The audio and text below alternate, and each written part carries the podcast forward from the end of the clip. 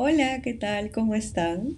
Bienvenido a septiembre. Este es un mes que a mí me gusta muchísimo porque es muy especial para mí. Les cuento porque es mi cumpleaños.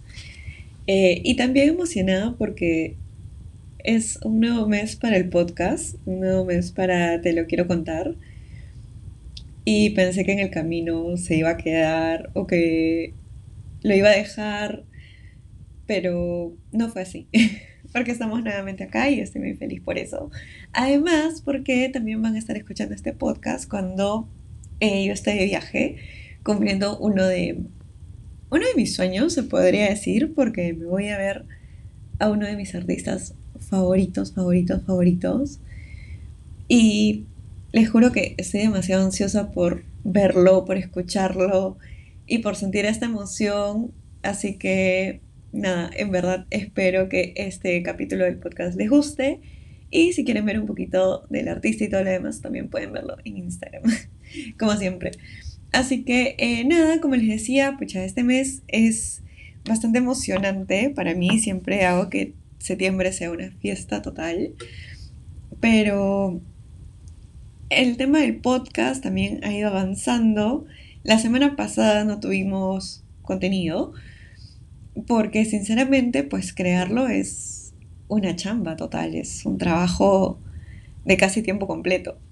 Y porque también pues lo estuve pasando por unos temas como que los mejores, no me sentía con ánimos de grabar y los que ya tenía grabados pues no me convencían como que los temas, así que preferí no lanzar algo que no me guste eh, y dejarlo para esta oportunidad que creo que ese tema es super power y a mí me gusta y justamente va con esto lo que les estoy comentando. Eh, por ejemplo, crear contenido, eh, las personas que, están en este mundo y se dedican solamente a eso, o sea, tienen que ver el tema emocional, que influye muchísimo, eh, también la organización, obviamente el tema mental y en verdad ser muy constantes para sobrevivir de esto, o sea, sobrevivir de solamente crear contenido de manera personal.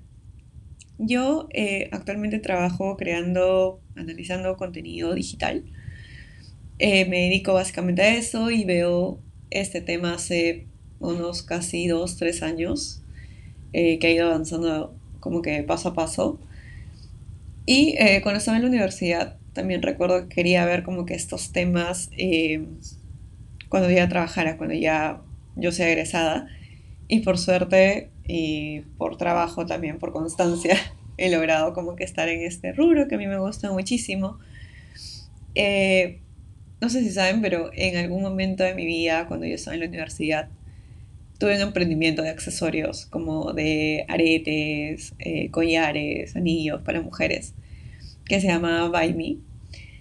Y crear contenido para, para esa pequeña marca también era un trabajo, o sea, en ese tiempo se me era mucho más factible porque pues no digo que estudiar no, no, te lleve mucho tiempo, pero era una responsabilidad diferente a trabajar. Entonces me fue bastante bien, de hecho durante toda la etapa universitaria, que estaba con eso, con By Me, pero ya cuando me metí, por decirlo de lleno, al mundo corporativo, al mundo laboral, sinceramente lo dejé, porque ya no me daba la vida y ya no tenía la energía tampoco eh, de crear contenido para una marca.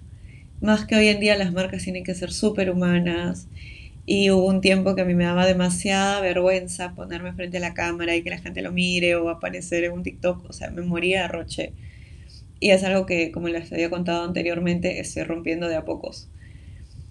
Eh, pero sí creo que admiro mucho a las personas que siguen aún con un emprendimiento. Obviamente me admiro a mí también, porque tengo que ser mi primera fan de todo lo que hago, porque cualquier cosa que hagas externa a tu trabajo incluye un tiempo, incluye una chamba, incluye una dedicación, incluye creatividad, que muchas veces no se tiene. Y esto pasa, ¿por qué usualmente? Porque ya las, personas que trabajamos, eh, la mayor parte del tiempo se va justamente en eso, en las tareas que uno realiza para la empresa, porque sabes que ahí sí es una remuneración mensual y sobre todo fija.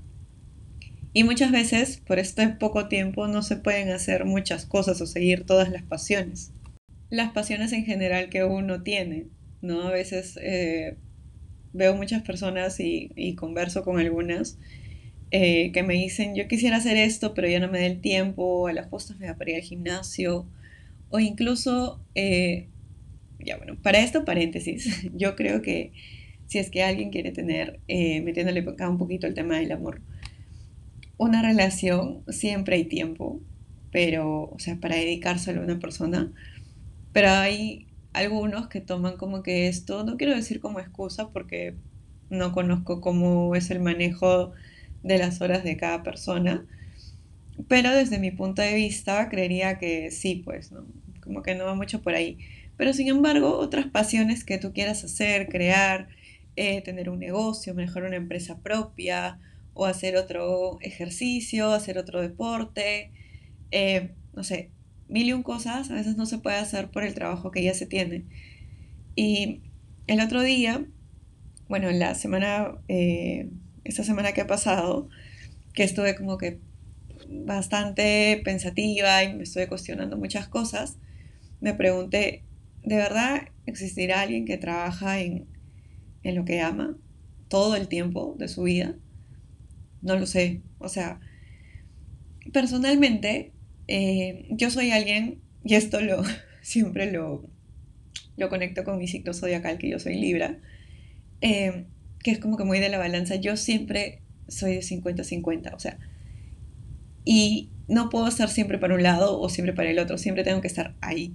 Por ejemplo, en temas laborales yo siempre siento que debo estar haciendo algo nuevo cada día, cada cierto tiempo, porque odio caer en la monotonía y yo me aburro de las cosas, eh, no quiero decir muy rápido, pero cuando hago lo mismo mucho tiempo me, me, incomoda. Necesito tener como algo nuevo en mi vida, algo nuevo que me despierte una nueva pasión, algo nuevo que en verdad me guste.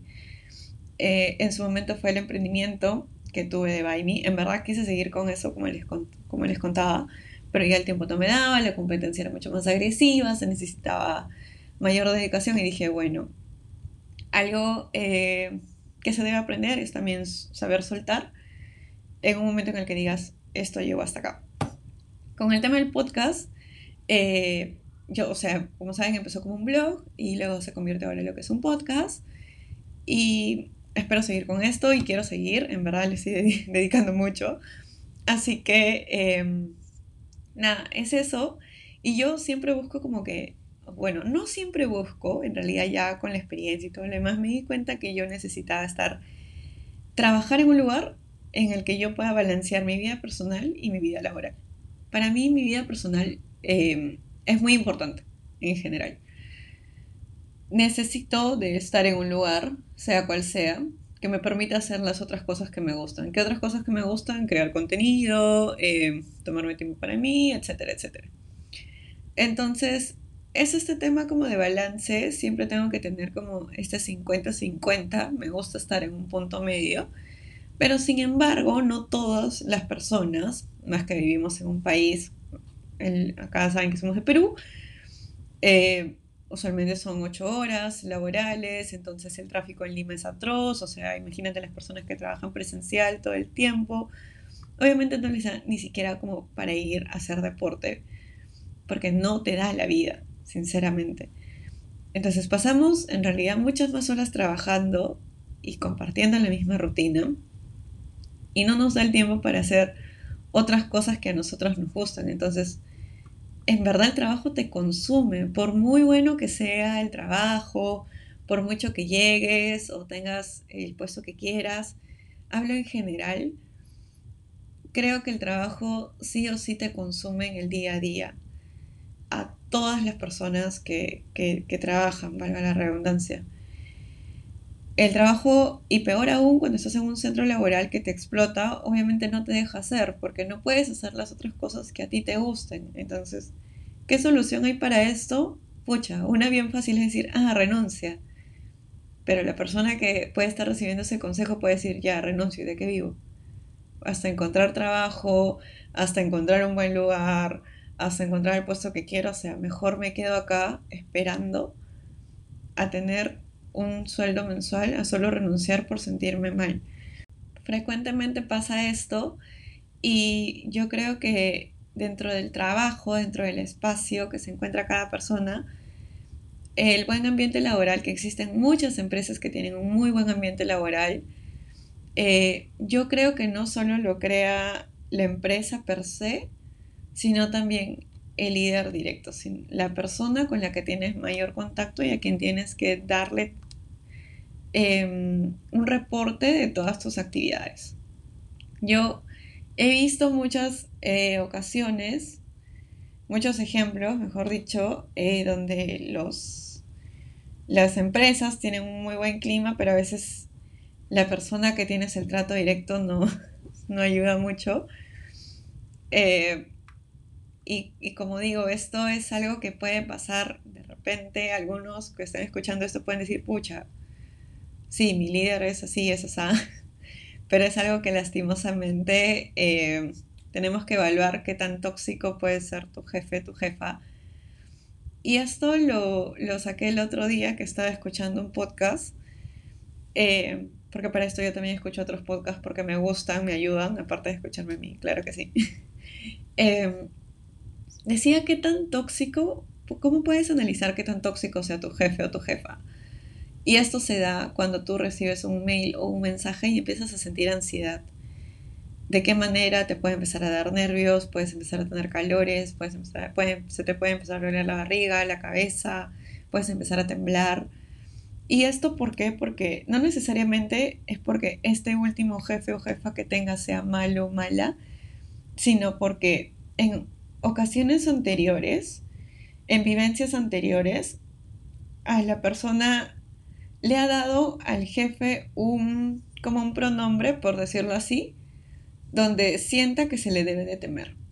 Y este trauma se queda hasta así tengas el mejor jefe, la mejor jefa, de que recibas un mensaje no, porque vas a tener ese recuerdo muy de manera muy subconsciente. Entonces, eso sí me dejó como wow, choqueada y me pareció muy interesante compartirlo por aquí. Pero eh, a pesar de que te pueda pasar eh, nuevamente y haya sido por una experiencia mala que hayas tenido antes, creo que de igual manera se debe analizar qué tan bueno o malo, qué tan tóxico puede ser esa persona para tu vida, ¿no? Y esto genera también el burnout, que es, bueno, es el síndrome cuando tienes un estrés laboral, muy fuerte que se debe a la carga laboral extrema y todo lo demás. Y esto eh, se manifiesta de estas, justamente como que de estas maneras, pero ya al ser como algo un poco más grave, es en realidad es como una enfermedad, sinceramente. Y esto, eh, yo sinceramente he escuchado a muchas personas, incluso famosos, eh, cuando decían, pucha, yo he pasado por burnout y me he puesto a temblar y algo lo demás, yo les juro que no creía. No por minimizarlo, sino decía, wow, o de repente solo lo estará diciendo para vender algo, ¿no? Una idea errónea mía. Pero siempre, o sea, decía como que, pucha, sí, ¿hasta qué punto puedes llegar a sentirte de esta manera? Hasta que me pasó. hasta que me pasó, literalmente. Hace, eh, en algún momento, he pasado por burnout y he sentido literalmente eso, náuseas, eh, dolor de estómago, he empezado a temblar, he estado en mi casa, no tenía ganas de hacer absolutamente nada eh, y cada vez que pensaba en el trabajo era como quería llorar, quería, o sea, en verdad era como una depresión laboral. Y es muy feo sentirse así y no imagino cuántas personas pueden sentirse de esa manera y lo que me preocupa, aunque suene, aunque, o sea, aunque puedan eh, verlo de la manera que lo deseen ver, en me preocupa ver cuánta gente más puede estar así. Y digo, esto no puede ser posible y lo peor es que no hay una solución clara ante eso. Pero digo, pucha, espero que en algún momento en verdad esto cambie, pero sinceramente Creo que no, porque pues el estrés laboral lastimosamente siempre va a estar presente porque la empresa, toda empresa vive de ventas. Entonces esto es un poco eh, complicado, ¿no? Y si es que tienes un, líder tóxico, bueno, obviamente no es un líder, pero es un jefe, una jefa tóxica, saber decir no en algún momento. Y el no es una palabra como que tan poderosa porque no solamente tienes que aprender a saber decirlo en tu vida personal, sino en tu vida laboral porque puede haber algo que en verdad te canse, te consuma y ser siempre creo totalmente sincero, sincera en decir, sabes que no doy más, sabes que tu presión me está cansando. Em, en algún momento creo que si de repente no te sientes cómodo diciéndolo justamente cuando te estás vulnerable, decirlo después, ¿no? Para que la persona al menos sepa y entre un poco en conciencia de que, oye, este comportamiento le está haciendo daño. Y no es justo que esta persona que está dando todo por ti se sienta de esa manera tan miserable por algo que le está pasando en el trabajo. Porque toda persona, bueno, no, sé quién, eh, pase poco tiempo en su trabajo, pero creo que incluso hasta los fines de semana, los que no trabajan, de una u otra manera te estás acordando lo que tienes que hacer un lunes, la reunión que tienes el miércoles, tal cosa que debes hacer el viernes, el mail que debes enviar el jueves. Entonces, quieras o no, el trabajo está presente los siete días a la semana de tu vida. Entonces, em, es, es, básicamente eso. A veces los trabajos no te permiten hacer más de lo que quisieras hacer en tu vida laboral. Y si este capítulo lo está escuchando alguna eh, organización o algún jefe que tenga directamente la potestad de, ver por, sus, por sus colaboradores, sus empleados, como guste llamarlo, aunque yo soy de la idea de que se le debe decir colaboradores como que ya empleados, es como, mm, no, actualízate. Em, preguntar, ¿no? O sea, pero de verdad preguntar, de verdad meterte en eso para que sepas que la persona no la está pasando tan mal. Y muchas veces algunas personas podrían decir, ay, pero eso depende de la organización. No, o sea, puede ser muy organizada y todo lo demás, eh, muy organizado, pero a veces el tiempo no te da, o sea, tienes que dormir 8, ya 6 horas. Hay personas que duermen 4 porque están trabajando 8 eh, están estudiando otras cosas. Imagínate las personas que tienen hijos, o sea, que tienen a cargo otra responsabilidad, o sea, me muero. Y, eso yo siempre me pregunto, o sea, ¿cómo, ¿cómo hacen estas personas? No sé, tienen tiempo extra quizás. No lo creo. Y, mucho sí, depende de la organización, por supuesto. Eh, porque, pucha, yo a veces a mí mismo me lo pregunto, digo, pucha, ¿qué haría sin, qué haría sin organización? O sea, yo les cuento un poco como eh, de mi rutina. O sea, yo trabajo de lunes a viernes eh, y mi horario, bueno, no tengo un horario per se, pero usualmente trato de estar disponible de 9 a 6 de la tarde, 6, 5 de la tarde. Luego, eh, en las mañanas voy al gimnasio, o sea, ya ahí maté mi mañana mientras desayuno. Hora de almuerzo es cocinar para la mañana y la noche, para la tarde y la noche. Eh, ahora me he metido un curso eh, de mi carrera, o sea, me va a tomar tiempo algunos días por la noche, o sea, a partir de las 6 de la tarde. Otros los empleo para crear contenido, como el podcast. Eh, a veces salen salidas, este, no sé, o sea, mil y cosas. Digo, wow, si no me organizara, sinceramente, no haría nada, ni siquiera cumpliría, creo que bien, un trabajo. Y hay muchas personas así, y me alegra. Y los que recién están tomando esta práctica, adelante, como que la organización creo que es la clave para cualquier cosa que uno en verdad quiera hacer y sinceramente quiera seguir tus pasiones, ¿no? Eh, y por parte de las personas, como les decía, de los líderes de las organizaciones que puedan estar escuchando esto, en verdad reconocer al colaborador y que no solamente venga de ah, felicidades, sino también de una remuneración que sea acorde a lo que esa persona da por la empresa. Que creo que eso también influye mucho. Eh, y nada, hoy en día hay eh, algunas personas trabajan remoto que tienen esa ventaja, hay otros que trabajan presencial de lunes a viernes o de lunes a sábado, incluso, o sea, imagínate, imagínense el poco tiempo que tienen para su vida personal. Yo, y ya con esto como que quiero cerrar, creo que muchos, muchas empresas ya hoy en día están avanzando y están intentando ser felices o que sus colaboradores sean felices, pero yo creo que es más importante que el colaborador se sienta feliz y si eso va acorde a lo que él quiere, no tanto lo que la compañía, la organización pueda decir. Porque al final es la persona que va a tener ese sentimiento de felicidad de estrés, de frustración, de tristeza, de decepción por cómo esté en su ambiente laboral. Así que nada, eh, los dejo como con esta idea que puedan tener sobre el trabajo, sobre la vida diaria. Espero que les haya gustado mucho este capítulo del podcast y nos vemos el siguiente miércoles con más contenido. Bye.